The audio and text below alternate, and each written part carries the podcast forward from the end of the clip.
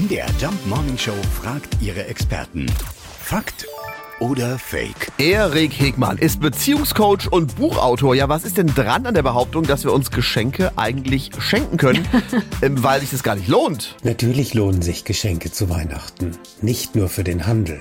Materielles ist bei uns eher verpönt als Liebesbeweis, aber das mag nur die Statistik sein. Im Einzelfall sind einigen Menschen durchaus Geschenke ihres Partners, ihrer Partnerin ganz extrem wichtig.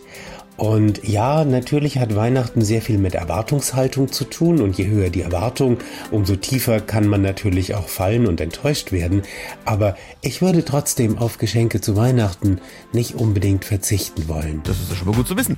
Und äh, haben Sie denn auch einen Tipp, was äh, sozusagen, also das, was das perfekte Geschenk wäre? Geschenke, vor allem wenn sie tatsächlich das Bedürfnis des Beschenkten oder der Beschenkten treffen, zeigen, oh, da ist jemand, der macht sich Gedanken über meine Wünsche. Da ist jemand, der setzt möglicherweise seine eigenen Bedürfnisse zurück um meine Wünsche zu erfüllen. Das heißt, spart beispielsweise Geld, ähm, damit er meine Wünsche tatsächlich auch kaufen kann. Also es stimmt nicht. Alles, was von Herzen kommt und verschenkt wird, das lohnt sich auf jeden Fall. Deswegen schenke ich dir jetzt noch einen Kaffee ein. Das ist nicht schlecht, ja. siehst du? Macht mich schon glücklich. Fakt oder Fake? Jeden Morgen um 5.20 Uhr und 7.20 Uhr in der MDR Jump Morning Show mit Sarah von Neuburg und Lars Christian Kade.